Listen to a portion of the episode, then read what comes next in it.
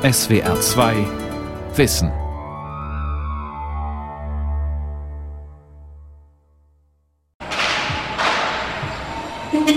Berlin, Großmarkt Beuselstraße, 6 Uhr in der Früh.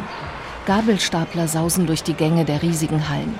Sie transportieren Kisten mit Obst und Gemüse, Joghurt in Eimern sowie Weinkartons und Olivenölkanister. Zu Verkäufer Jannis eilt die Metalltreppe hinauf, hinein in einen Container.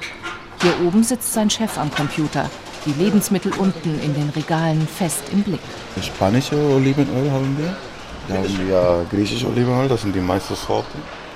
Wir haben da äh, polonisches Mehl, deutsches Mehl, verschiedene italienische Produkte haben wir da. Gastronomiebedarf für Restaurants. Immer mal wieder schrecken Meldungen über Lebensmittelverfälschungen die Branche auf. Vorletztes Jahr oder letztes Jahr gab es einen Fall mit Olivenöl. Der war zusammengemischt mit Sonnenblumen oder Rapsöl, glaube ich. Das war ein griechischer Fall. Etikettenschwindel. Gefälschtes Öl, gepanschter Wein. Eine Sendung von Anja Schrum und Ernst Ludwig von Aster. 2017 gelangten rund 100.000 Liter grün gefärbtes Sonnenblumenöl aus Griechenland nach Deutschland. Der Chef schüttelt den Kopf. Sein Großhandel Beuselstraße war zum Glück nicht betroffen. Manchmal wollen wir mit manchen nicht arbeiten, wenn wir das Gefühl haben, dass sie um, sich um Betrüger halten können oder so. Dann machen wir keine Geschäfte. Er werde skeptisch, erzählt der Großhändler, wenn die Preise nicht marktgerecht seien. Sprich, zu billig für das angebotene Produkt. Andere scheinen sich daran nicht zu stören. Im Mai 2019 schlug die Polizei in Italien und Deutschland zu und nahm 24 Verdächtige fest. Wieder ging es um Olivenöl, diesmal vermeintliches Extra Vergine aus Apulien, zum Preis von 5 bis 10 Euro pro Liter. Doch die Etiketten waren Schwindel, die Ölmühlen in Wahrheit schmuddelige Lagerhallen. Das Öl, das in 5-Liter-Kanistern an Restaurants in ganz Italien und bis nach Süddeutschland vertrieben wurde, stammte aus Sojabohnen und Sonnenblumenkernen.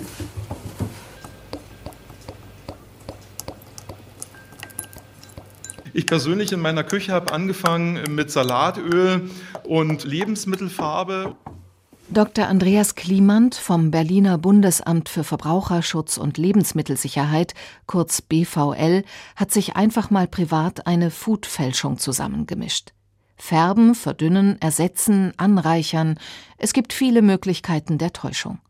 Und fast jedes Nahrungsmittel lässt sich manipulieren. Wir haben nach einem Lebensmittel gesucht, welches jeder kennt und äh, wo auch jeder fast tagtäglich im Zweifel auch den Zugang hat und wo tatsächlich eben auch Lebensmittelbetrug und Manipulation eine große Rolle spielt. Und Olivenöl steht seit Jahren auf Platz Nummer eins der am meisten gefälschten Lebensmittel.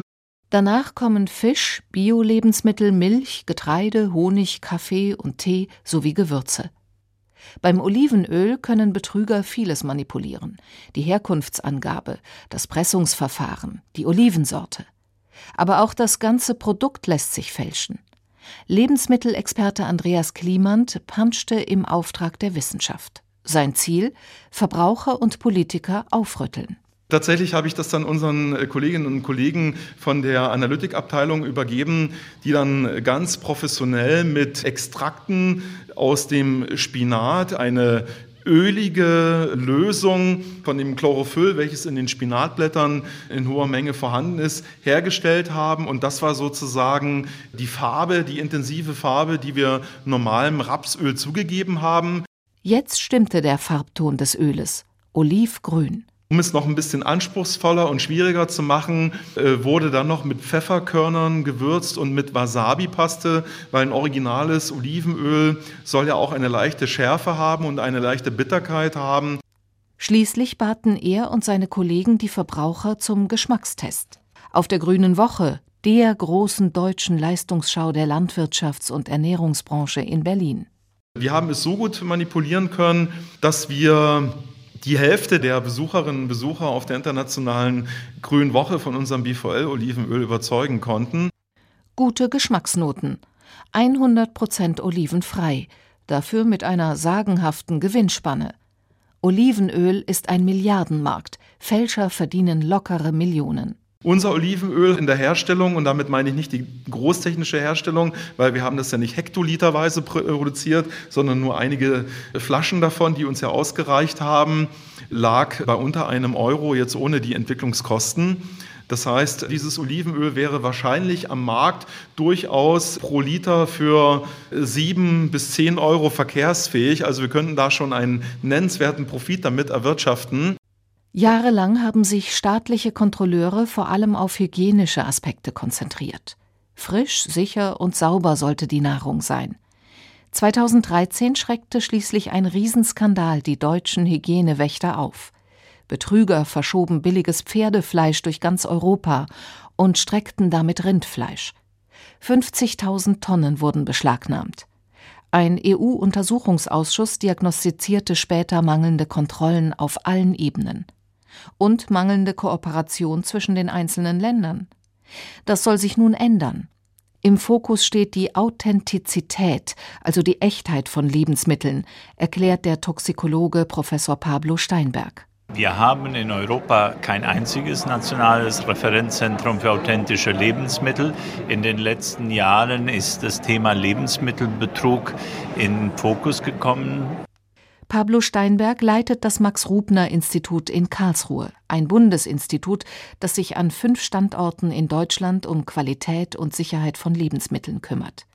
Mit Laboren in Kiel, Hamburg, Detmold, Kulmbach und eben Karlsruhe. Im Auftrag des Bundesministeriums für Ernährung und Landwirtschaft entsteht hier ein nationales Referenzzentrum für authentische Lebensmittel. Das NRZ Authent, so die Abkürzung, soll künftig als Schnittstelle zwischen Forschung und Lebensmittelüberwachung fungieren. Die Analytikverfahren in den letzten Jahren haben tatsächlich einen Quantensprung erlebt. Wir können heute mit Hilfe von DNA-Analysen, aber auch mit der sogenannten NMR-Technologie Betrugsfälle aufklären, von denen wir vor zehn Jahren vielleicht keine Möglichkeit gehabt hätten, diese aufzuklären. Jedes Lebensmittel verfügt über ein typisches Genprofil. Selbst die geografische Herkunft lässt sich heute in vielen Fällen nachweisen. Die Fortschritte in der Analytik aus dem Labor in die Alltagswelt der Lebensmittelkontrolleure zu bringen, das ist nun Teil von Steinbergs Aufgabe. Arbeit gibt es überall. Wir haben mit den Hamburger Kolleginnen und Kollegen eine Gruppe, die in der Lage war zu zeigen, dass in den Fischrestaurants in Hamburg für eine teure Seezunge bei 50 Prozent der Fällen sie einen billigen Pangasius auf dem Teller hat.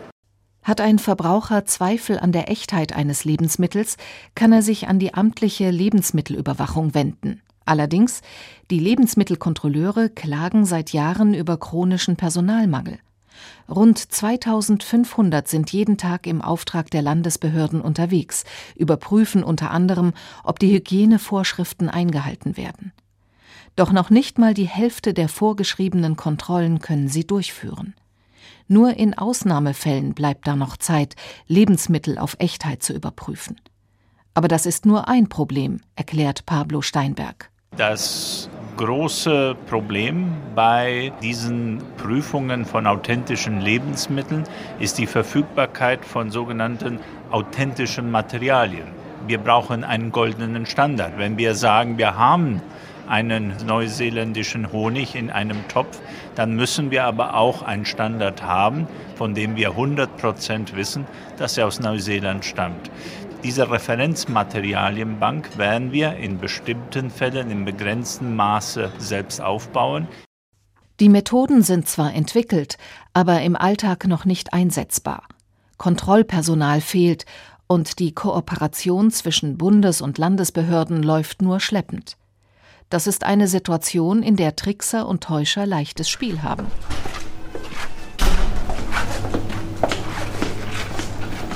Hier sehen wir die Gaschromatographie. Wir haben hier einmal die Trennung von Fettsäuren. Und auf dem anderen Gerät läuft die Triglyceridanalytik für den Fremdfettnachweis. Dr. Joachim Molkentin führt durch die Laborräume am Max-Rubner-Institut, Standort Kiel. Auch Molkentin und seine Kollegen sind Lebensmittelbetrügern auf der Spur. Die wiederum versuchen, wo sie können, die Wissenschaftler auszutricksen. Wir hatten früher teilweise sehr einfache Verfahren, zum Beispiel um Fremdfett in Milch nachzuweisen, wurde nur die Buttersäure äh, analysiert. Und da gab es äh, findige Betrüger, die entsprechend äh, einen höheren Gehalt an Buttersäure vorgetäuscht haben, der aber aus anderen Quellen stammte aus, als der Milch. Und das war dann mit der Buttersäureanalytik in der Probe erstmal nicht nachweisbar. Heute ist das so nicht mehr möglich, dank der verbesserten Analytik. Viele der Verfahren, die wir heute entwickeln, basieren auf einer ganzen Vielzahl von Parametern, die gemessen werden. Das können entweder Fingerprint-Methoden sein, sogenanntes Food Profiling, oder es kann auch eine Kombination von verschiedenen Verfahren sein, sodass es dann eigentlich unmöglich ist, diese unterschiedlichen äh, Größen alle so zu manipulieren, dass dann am Ende das richtige Ergebnis rauskommt. Mithilfe der Fingerprints lassen sich molekulare und submolekulare Unterschiede bei gleichartigen Lebensmitteln feststellen. Also für Gemüse zum Beispiel kann man einen Isotopen-Fingerprint machen. Das heißt, man bestimmt die Isotopenverhältnisse mehrere Elemente. Die häufigsten sind dann Wasserstoff, Sauerstoff, Schwefel, Stickstoff, Kohlenstoff. Wenn man die alle zusammenführt, dann hat man schon einen sehr genauen Fingerabdruck einer bestimmten Region oder sogar eines bestimmten Betriebes. Das ist natürlich sehr aufwendig, das kann man nicht flächendeckend machen, aber wenn es darum geht, genau einen einzelnen Betrieb zu identifizieren oder zu widerlegen, dass ein Produkt dort herkommt, dann kann man das so machen. Wenn man etwa wissen möchte, ob ein sehr wertvolles Olivenöl oder ein sehr teurer Wein wirklich aus dem deklarierten Anbaugebiet stammt. Voraussetzung ist allerdings, dass es verlässliche Vergleichsproben gibt. Man braucht immer Vergleichsproben, authentisches Referenzmaterial. Das ist die Hauptarbeit äh, bei so einem Nachweisverfahren, dass man eine unbekannte Probe vergleichen kann mit einer Vielzahl von authentischen Proben und dann Unterschiede findet oder im besten Falle dann eben keine findet. Die Herkunft und die Produktionsweise des authentischen Referenzmaterials muss 100 Prozent sicher belegt sein. Um an echtes Referenzmaterial zu gelangen, fischen die Mitarbeiter am Max-Rubner-Institut schon mal selbst eine Seezunge aus der Nordsee. Doch mit dem Aufbau einer Referenzdatenbank allein ist es nicht getan, sagt Joachim Molkentin. Also selbst wenn man eine große Datenbank geschaffen hat, muss man die eigentlich immer weiter pflegen, neue Daten hinzufügen, aktuell halten. Und das äh, kann ein einzelnes Labor auf keinen Fall schaffen. Da muss man irgendwie Kooperationen finden. Und dazu ist natürlich erforderlich, dass man auch die Analyseverfahren erstmal standardisiert, dass alle in gleicher Art und Weise messen selbst die Probenvorbereitung gehört dazu, dass das dann wirklich alles vergleichbar ist. In der Lagerhalle von Terra Naturkost in Berlin. Meinrad Schmidt wird angesichts der großen Menge an Bioware nachdenklich. Wir haben schon ein bisschen Sorge, dass es einen sehr, sehr großen Boom gibt weltweit nach Bioprodukten und fragen uns dann, wo sollen die denn auch überhaupt herkommen? Vor 30 Jahren stieg Schmidt in den Großhandel mit Bioprodukten ein. Heute beliefert er von Berlin aus den Fachhandel in ganz Nordostdeutschland. Wir sind jetzt im Obst-Gemüselager. Wir haben hier äh, Orangen, die kommen aus Spanien. Wir haben äh, Fenchel da hinten. Da hinten, das könnte Avocado sein, Paprika sein. Die Biobranche wächst in Deutschland. Mittlerweile setzt sie jährlich knapp 11 Milliarden Euro um.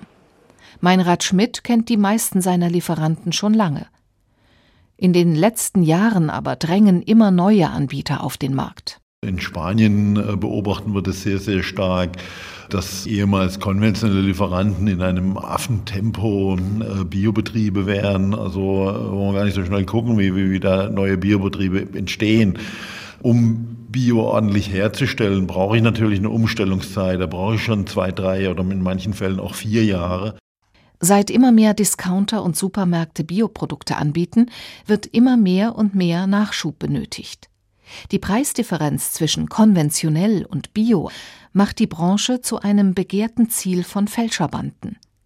Langfristige Lieferverträge und scharfe Kontrollen, so versucht Großhändler Schmidt sein Unternehmen zu schützen. Da passiert es schon relativ oft, dass äh, die Ware, wir sagen dann, die wird geweigert. Also äh, die kann nicht als Bioware verkauft werden. Als konventionelle schon, aber nicht als Bioware.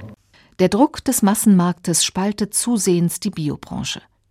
Seit der Anbauverband Bioland einen Liefervertrag mit einem Discounter geschlossen hat, rumort es in der Szene. Und einige der Fragen, die sonst hinter vorgehaltener Hand gestellt werden, sind jetzt auch in der Öffentlichkeit zu hören. Wir können uns aber momentan nicht erklären, wo diese ganze Biolandmilch herkommen soll. Natürlich kennen wir die Zahlen nicht von Lidl, die die verkaufen.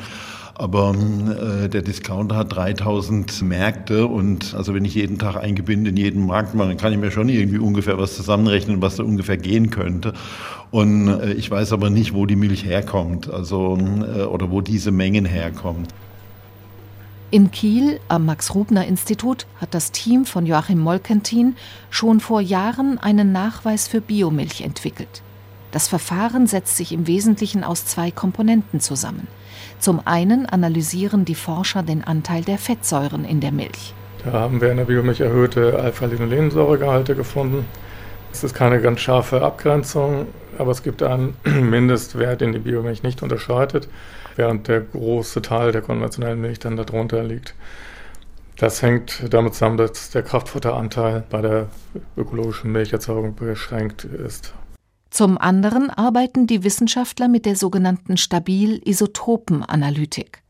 Weil die Kühe in der konventionellen Produktion mehr Mais zu fressen bekommen, findet sich in ihrer Milch ein höherer Anteil eines bestimmten Kohlenstoffatoms.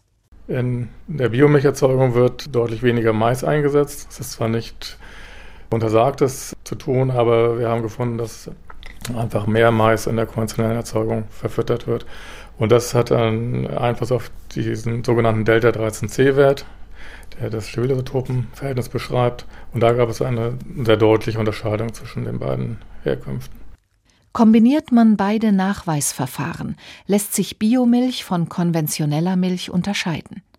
Und das selbst in weiterverarbeiteten Produkten wie Käse oder Joghurt. Mit diesen Nachweisverfahren arbeiten die Lebensmittelprüfer schon, sagt Joachim Molkentin. Allerdings dieses Verfahren ist auch kein gerichtsfestes Verfahren, sondern es ist eigentlich eher ein Screening-Verfahren, mit dem man auffällige ungewöhnliche Proben erkennen kann. Und wenn man so eine Probe hat, die nicht in das Raster reinpasst, dann würde man mit weiteren Methoden oder auch mit vor Ort Betriebsprüfungen, Buchprüfungen und so weiter versuchen, da nähere Erkenntnisse zu bekommen. Erst die Probe, dann die Analyse, dann die Buchprüfung.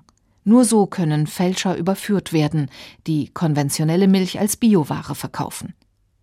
Wer als Fälscher ganz gewieft sein will, der streckt Biomilch mit konventioneller Milch. Wenn die konventionelle Milch, die man der Biomilch zusetzt, sehr dicht an dem Grenzwert liegt, der die Biomilch identifiziert, dann kann man relativ viel zumischen. Wenn er weiter entfernt ist, wäre es weniger. Aber die Nachweisempfindlichkeit ist da relativ gering. In Berlin am Bundesamt für Verbraucherschutz und Lebensmittelsicherheit blättert Andreas Klimand in seinen Unterlagen. An einen internationalen Fälschungsfall erinnert er sich besonders gut. Er liegt knapp zwei Jahre zurück. Die Europäische Kommission wurde von einem Hinweisgeber, einem sogenannten Whistleblower, über Manipulationen in der Thunfischbranche unterrichtet. Und man hat sich dann das näher angeschaut und hat festgestellt, dass diese Manipulation allein für den europäischen Markt in der Größenordnung von 200 bis 230 Millionen äh, illegalen Gewinn eben bedeuten. Gefälschter Fisch. Ein weiterer Millionenbetrug, den es nur nachzuweisen gelang, weil die Behörden nicht nur EU-weit, sondern weltweit kooperierten. Also das BVL arbeitet jetzt im Routinegeschäft äh, zusammen mit den Strafverfolgungsbehörden, mit der Polizei, mit dem Zoll während der Operationen zu Opson, aber auch äh, in dem dazwischenliegenden Routinegeschäft. Seit 2011 werden jährlich sogenannte Opson-Operationen durchgeführt. Koordiniert wird die Food-Fälschungsfahndung von Europol und Interpol. Nationale Überwachungsbehörden können teilnehmen, ebenso der Zoll und die Industrie. 2015-16 nahm Opson asiatische Fische ins Visier, 2016-17 Haselnusserzeugnisse aus der Türkei, Georgien und Italien. Bei der Operation 2017-18 stand der Thunfisch im Mittelpunkt der Ermittlungen. Ein Insider hatte verraten, wonach die Beamten suchen mussten. Dass der Thunfisch gefärbt wird, dass dem Thunfisch eine dauerhafte, stabile rote Farbe gegeben wird, was dann auch bedeutet, dass dieser Thunfisch viel, viel länger gehandelt werden kann, in der Theke liegen kann und den Verbraucher sozusagen mit dieser scheinbar gesunden Farbe dann sozusagen auch davon überzeugt, dieses Produkt zu kaufen. Auf dem langen Weg vom Fanggebiet zum Verbraucher beginnt der Thunfisch natürlich schon zu altern. Das Fleisch verliert nach und nach seine Rotfärbung und wird braungrau.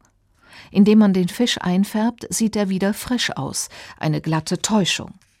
Denn durch das Thunfisch-Tuning wird aus billigem grauen Bonito-Thun, der üblicherweise in der Dose landet, teurer Gelbflossenthunfisch. Außerdem wird optisch kaschiert, dass älteres Fischfleisch hohe Mengen an Histamin enthält, und das ist potenziell gesundheitsgefährdend. So mussten in Spanien mehrere hundert Menschen im Krankenhaus behandelt werden, nachdem sie alten, eingefärbten Thunfisch gegessen hatten. Die Fälscher nehmen das anscheinend in Kauf. Schließlich streichen sie pro Kilo Thunfisch einen Gewinn von rund 10 Euro ein. Während der Opson-Operation schwärmten zwei Wochen lang Ermittler und Lebensmittelkontrolleure in elf europäischen Staaten aus. In Deutschland nahmen sie 215 Proben, in 15 Fällen deckten sie Farbmanipulationen auf.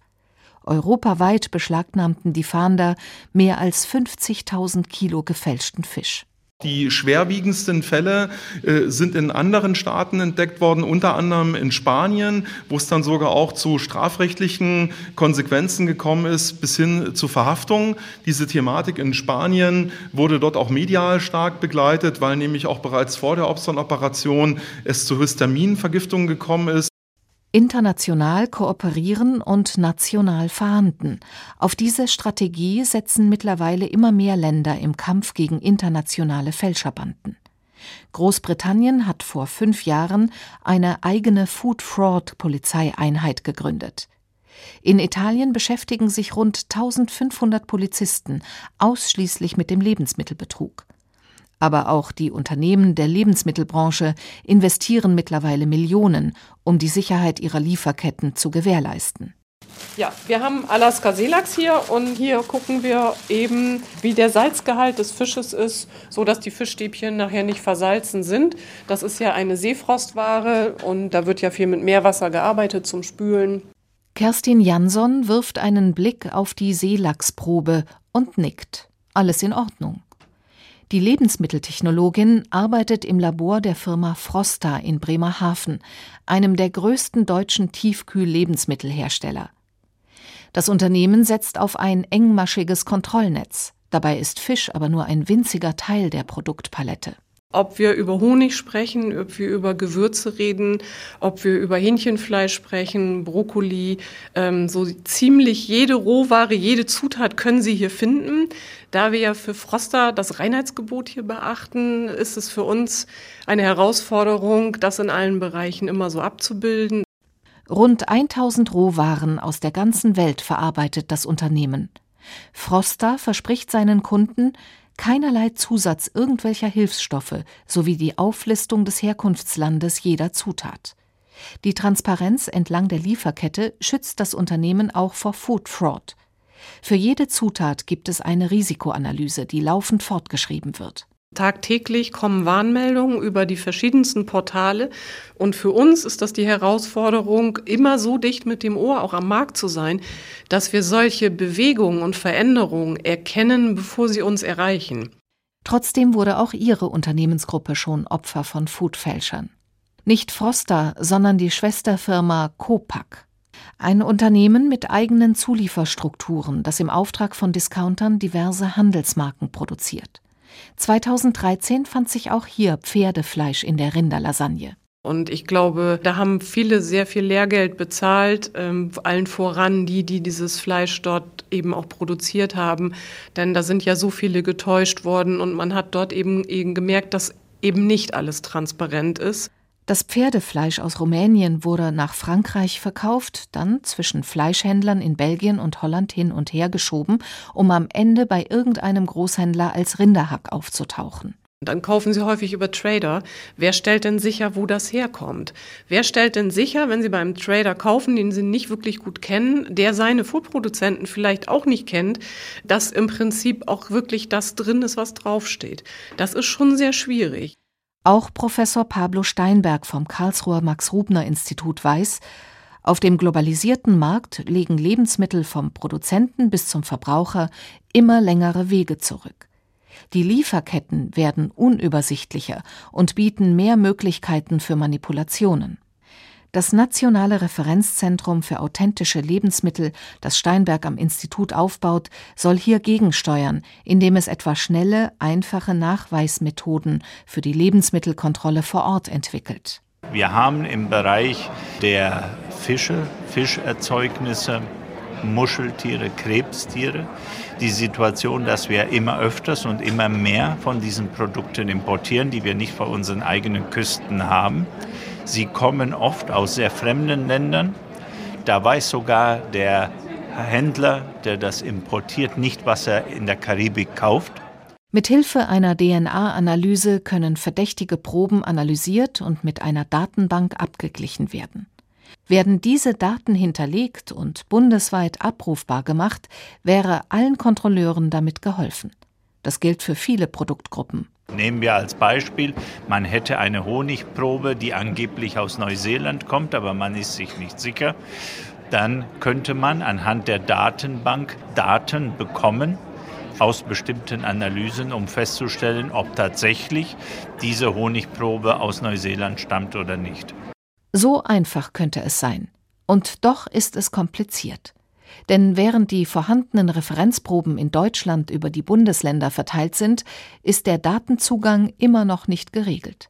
Zum Leidwesen von Pablo Steinberg. Wenn ich zu den Kollegen des Chemischen und Veterinäruntersuchungsamts in Karlsruhe gehen würde, nur ein paar hundert Meter von uns entfernt, die dürfen uns offiziell keinen einzigen Datensatz transferieren. Dafür brauchen wir einen Kooperationsvertrag und da sind wir hinterher.